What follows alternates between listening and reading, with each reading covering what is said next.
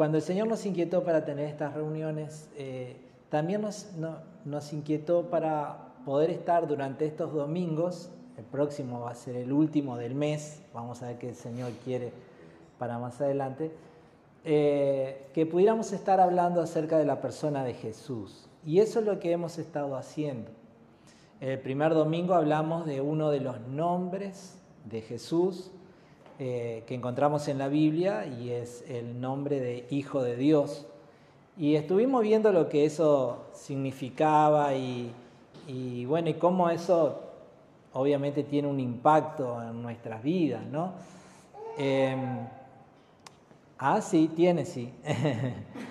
y, y, el sábado, el domingo pasado a la noche estuvimos hablando de lo que se conoce como los oficios o las funciones de Jesús.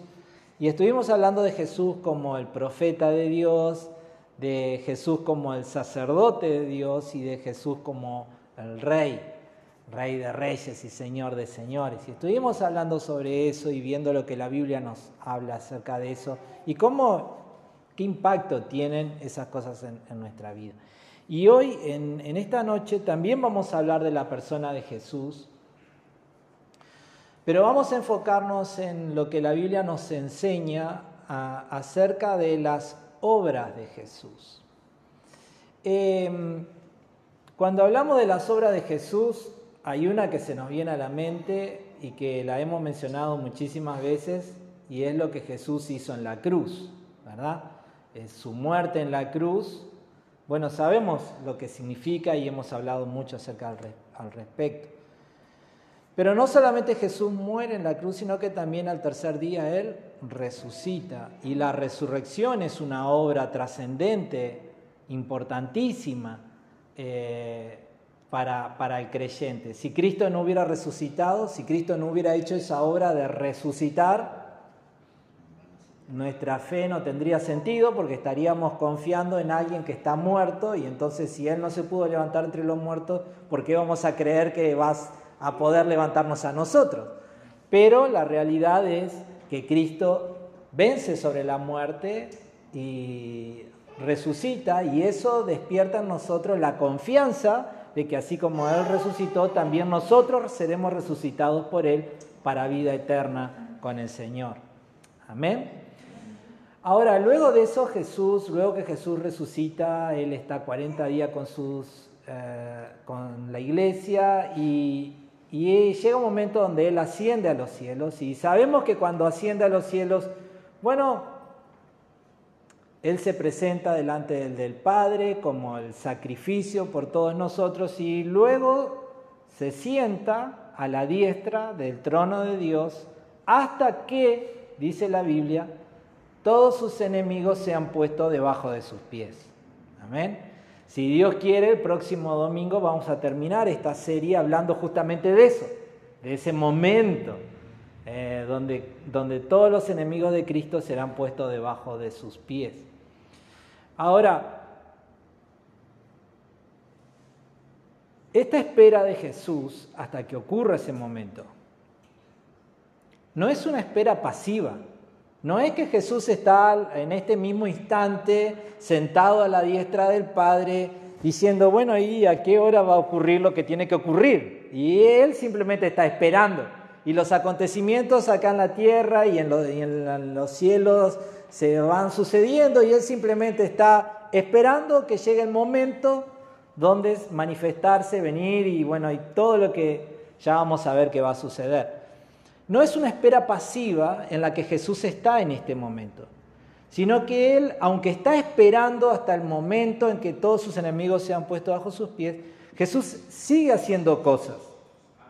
Podríamos hablar de lo que Él mismo nos prometió de estar preparándonos moradas en los cielos. Entonces podríamos decir, bueno, Jesús en este momento está preparando el lugar donde vamos a pasar nuestra eternidad.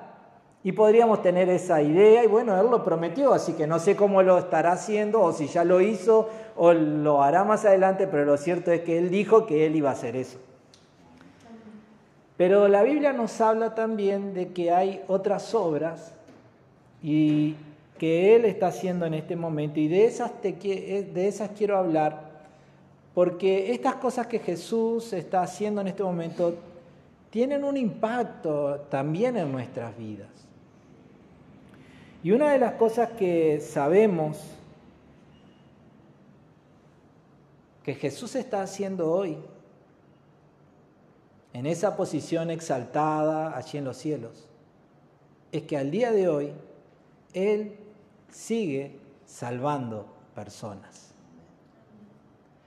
En el libro de Hebreos capítulo 7, versículo 24, eh, el autor de esta carta, que no sabemos exactamente quién fue, dice algo interesante. Dice, pero dado que Jesús, Hebreos 7, 24, pero dado que Jesús vive para siempre, su sacerdocio dura para siempre. Por eso puede salvar una vez y para siempre a los que vienen a Dios por medio de Él, quien vive para siempre a fin de interceder con Dios a favor de ellos. Lo que está haciendo Jesús hoy en día a la diestra del Padre no es simplemente esperar hasta que empiece a acontecer lo que está revelado en el libro de Apocalipsis. Jesús hoy en día está muy activo salvando personas. Lo, está, lo estaba haciendo ayer, lo está haciendo hoy, lo seguirá haciendo hasta que llegue el día donde este periodo de gracia y de salvación se termine y las personas ya... Entonces, Él está en esta actividad. Él está en este momento activo, produciendo la salvación de aquellos que están perdidos. Por eso es importante, por ejemplo, lo que Pablo le dijo a la iglesia de Corintios. Segunda de Corintios, capítulo 5, versículo 19. Pues Dios estaba en Cristo, reconciliando al mundo consigo mismo, no tomando más en cuenta el pecado de la gente y nos dio a nosotros ese maravilloso mensaje de reconciliación. Así que somos embajadores de Cristo. Dios hace su llamado por medio de nosotros Hablamos en nombre de Cristo cuando le rogamos, vuelvan a Dios. Pues Dios hizo que Cristo, quien nunca pecó, fuera la ofrenda por nuestro pecado, para que nosotros pudiéramos estar en una relación correcta con Dios por medio de Cristo. Capítulo 6, verso 1. Como colaboradores de Dios, les suplicamos que no reciban ese maravilloso regalo de la bondad de Dios y luego no le den importancia, pues Dios dice, en el momento preciso te oí, en el día de salvación te ayudé. Efectivamente, el momento preciso es ahora y hoy, decía Pablo a los Corintios, y sigue siendo hasta el momento, hoy es el día de salvación. Amén. Entonces, Jesús está desde desde el momento que, dio su vida en la cruz, él, él está salvando personas y lo seguirá haciendo hasta que se complete ese número de los gentiles y ahí, bueno, las cosas que la Biblia nos ha revelado que van a suceder. Y esto es importante para nosotros. ¿Por qué? Porque nosotros que hemos creído y hemos recibido el mandato de ser embajadores en nombre de Él, sabemos que es una tarea que está vigente. Como Pablo, nosotros hoy tenemos que ser esa voz que llame a las personas a reconciliación a través de la fe en Cristo. Y tenemos que hacerlo con mucho entusiasmo. ¿Por qué? Porque Cristo sigue salvando al día de hoy personas. No es algo que va a quedar en palabras solamente, sino que cada vez que Dios nos use para despertar la fe en alguien y esa persona invoque a Jesucristo y le diga, Jesús, salvame, Jesús lo va a hacer porque Él está haciendo esa obra hoy. Amén. Entonces, cuando hablamos de ¿Qué está haciendo Jesús? Tenemos que pensar en eso. Él está salvando personas. ¿Estamos de acuerdo? ¿Qué más está haciendo Jesús? No solamente Él está salvando personas, sino que a los que ha salvado, Él los está ayudando. En el libro de Hebreos también, capítulo 2, versos 17 y 18, dice lo siguiente. Por lo tanto, era necesario que en todo sentido, hablando de Jesús, Él se hiciera semejante a nosotros, sus hermanos, para que fuera nuestro sumo sacerdote fiel y misericordioso delante de Dios. Entonces podría ofrecer un sacrificio que quitaría los pecados del pueblo. Y el versículo 18 dice esto, debido a que Él mismo ha pasado por sufrimientos y pruebas, puede ayudarnos cuando pasamos por pruebas. Y en ese mismo libro de Hebreos capítulo 4, verso 14 dice, por lo tanto, ya que tenemos un gran sumo sacerdote que entró en el cielo, Jesús, el Hijo de Dios, aferrémonos a lo que creemos. Nuestro sumo sacerdote comprende nuestras debilidades, porque enfrentó todas y cada una de las pruebas que enfrentamos nosotros. Sin embargo, Él nunca pecó. Así que acerquémonos con toda confianza al trono de la gracia de nuestro Dios. Allí recibiremos su misericordia y encontraremos la gracia que nos ayudará cuando más lo necesitamos. Entonces, ¿qué está haciendo Jesús a, este momento? ¿Qué está haciendo Jesús en este mismo instante? Salvando personas. Cada persona que invoca su nombre y le dice, Jesús, te, reconozco como Señor y te ruego que seas el Salvador de mi vida. En este momento Jesús lo está salvando. Amén. ¿Y qué más está haciendo Jesús? Ayudando a los que hemos sido salvados por Él. Ayudándonos en nuestras pruebas, ayudándonos en nuestras tentaciones. ¿Cómo Jesús materializa esa ayuda hacia nosotros? Bueno, podemos hablar de la intercesión a la diestra del Padre. Él está a la diestra del Padre clamando por nosotros. Y vamos a ver que eso es muy importante ahora en el punto que sigue. Pero también el Espíritu de Cristo está con nosotros, ayudándonos a superar pruebas, dificultades, a tener sabiduría a la hora de, tomar decisiones y tantas otras cosas. alumbrando nuestro entendimiento con el consejo de la palabra, dándonos fuerzas cuando ya no las tenemos, trayendo paz cuando estamos cargados de pruebas y de desafíos Cristo está activo hoy en día, haciendo que ayudándonos a los que hemos creído en Él. Él nos está ayudando. Y lo tercero que quería señalar, estas no son las únicas cosas, pero sí son las que quería señalar en esta noche. Él no solamente está salvando personas, Él no solamente está ayudando a los que ha salvado, sino que además Jesús está defendiendo a los creyentes del acusador. Hay un pasaje muy interesante que está en Primera de Juan capítulo 2.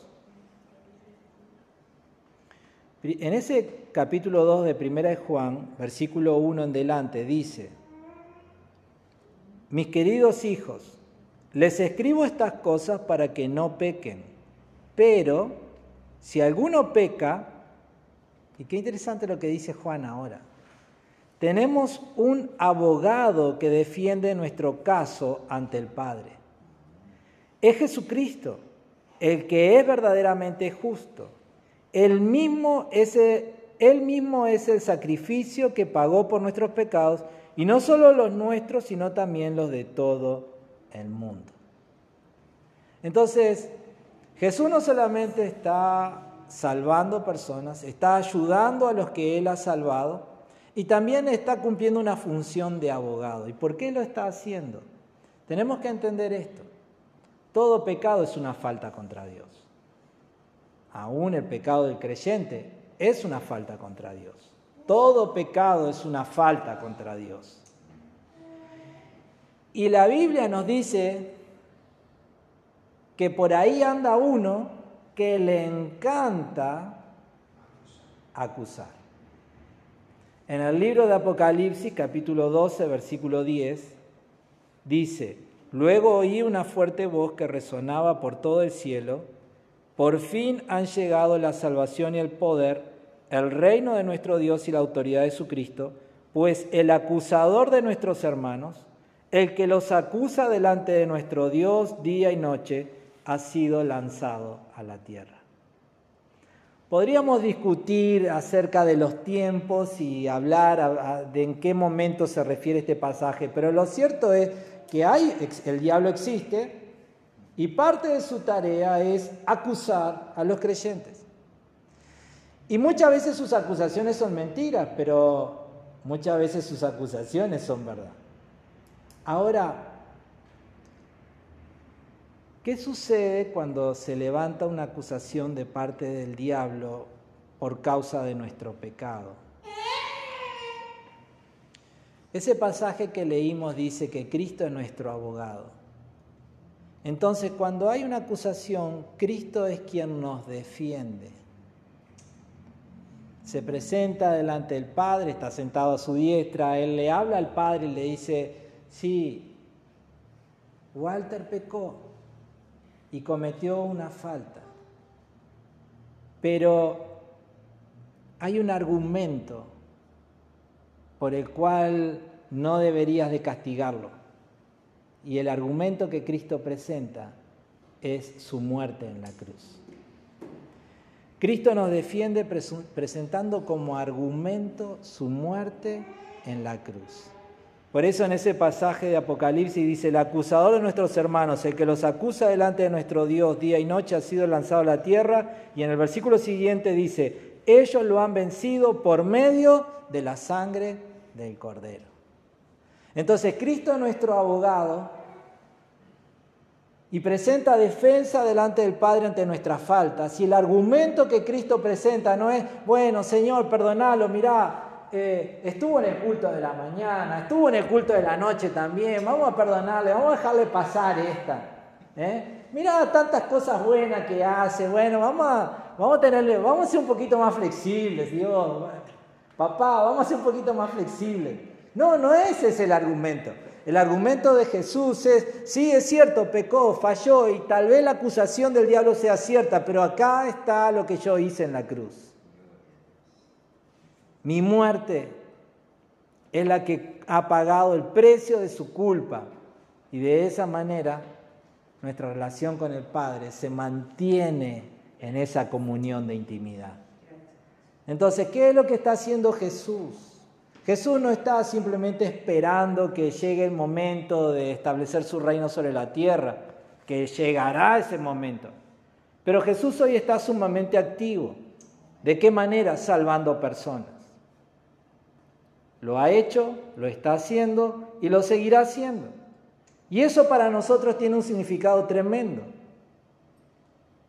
¿Por qué? Porque a nosotros se nos ha comisionado la tarea de ser embajadores en su nombre, a nosotros se nos ha comisionado la tarea de ser agentes de reconciliación y hablarles a las personas, ser testigos de Jesús para que las personas pongan su mirada en Él y para que de esa manera Dios en su gracia y en su misericordia les pueda dar la salvación.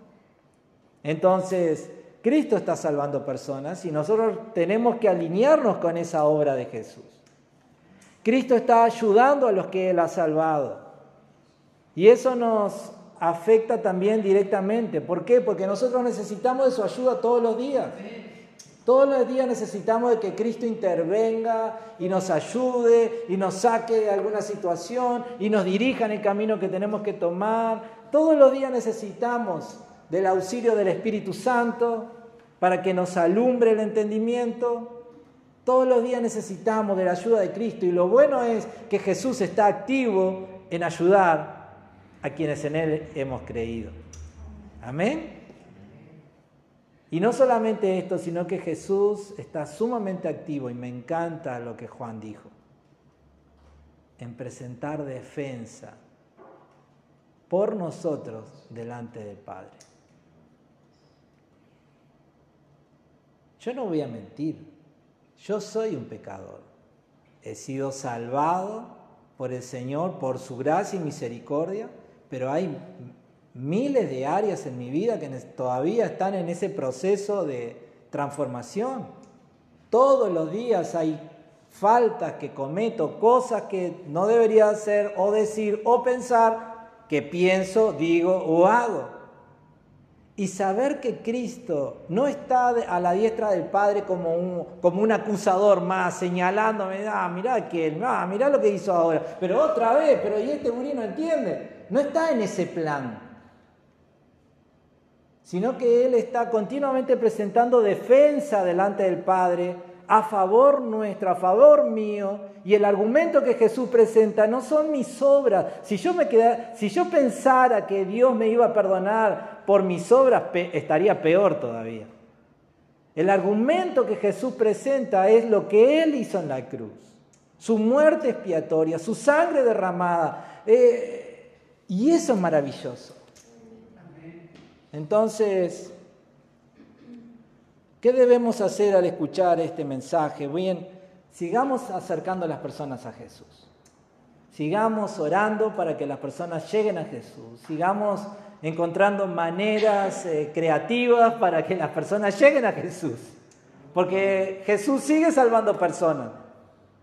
Sabemos que los tiempos de Dios tienen un principio, pero también tienen un final. Así que mientras estamos en el día de la salvación, en ese hoy que es un periodo que ha tenido un principio, pero también tiene un final, pero mientras no llegue ese final, sigamos acercando personas a Cristo, porque Cristo está salvando. Acerquémonos con confianza al trono de la gracia y seamos transparentes. La Biblia misma lo, lo, acabamos de leer. Él ha pasado por todas las pruebas, tentaciones y situaciones, las mismas que enfrentamos nosotros. Y eso le da la capacidad de ser alguien eh, comprensivo, alguien que no nos va a tratar de una manera dura o áspera, sino que con misericordia, sabiendo las luchas y las pruebas que enfrentamos, va a estar dispuesto a ayudarnos a que podamos superar y salir adelante. Así que acerquémonos con confianza a ese trono de la gracia de Dios. Fallamos, nos equivocamos, enfrentamos pruebas difíciles, hay situaciones que parecen insalvables Acerquémonos a Cristo y digámosle, Jesús, te necesito, ayúdame. Abrámosle nuestro corazón a Cristo. Y por, último, por último, arrepintámonos de nuestro pecado. Obviamente el pecado es algo de lo que debemos arrepentirnos. Pero no demos lugar a las acusaciones del diablo. Una cosa es que yo sepa que tengo que ir al Padre, arrodillarme o postrarme de alguna manera y decirle, Señor, pequé contra ti, te pido perdón porque te ofendí y no quiero hacer eso. Y me está costando muchísimo cambiar y quiero dejarlo y no puedo, pero Señor, vengo delante de ti, me humillo y ruego que me ayudes. Arrepentirse es una forma de vida, no es una, experiencia de un día, es una forma de vida. ¿Por qué? Porque somos imperfectos. Eso es una cosa. Otra cosa es darle lugar a la acusación a esa voz que viene a decirte, ah, pero mira qué estás haciendo, ah, pero Dios no te va a perdonar, ah, pero mira. Y muchas veces nos hundimos bajo el peso de la acusación y nos desanimamos y no recordamos que tenemos un abogado en el cielo que presenta delante del Padre un argumento que el Padre no puede eh, negar. Y el argumento que este abogado presenta es el de su propia muerte en la cruz su propio sacrificio por los pecados nuestros y de todo el mundo. Entonces podemos estar sumamente agradecidos al Señor por eso. Arrepentimiento sí, pero esa culpa que nos paraliza, que nos desanima, que nos... No, eso no, porque eso viene de otro lado, no viene de nuestro Señor. ¿Oramos por esto?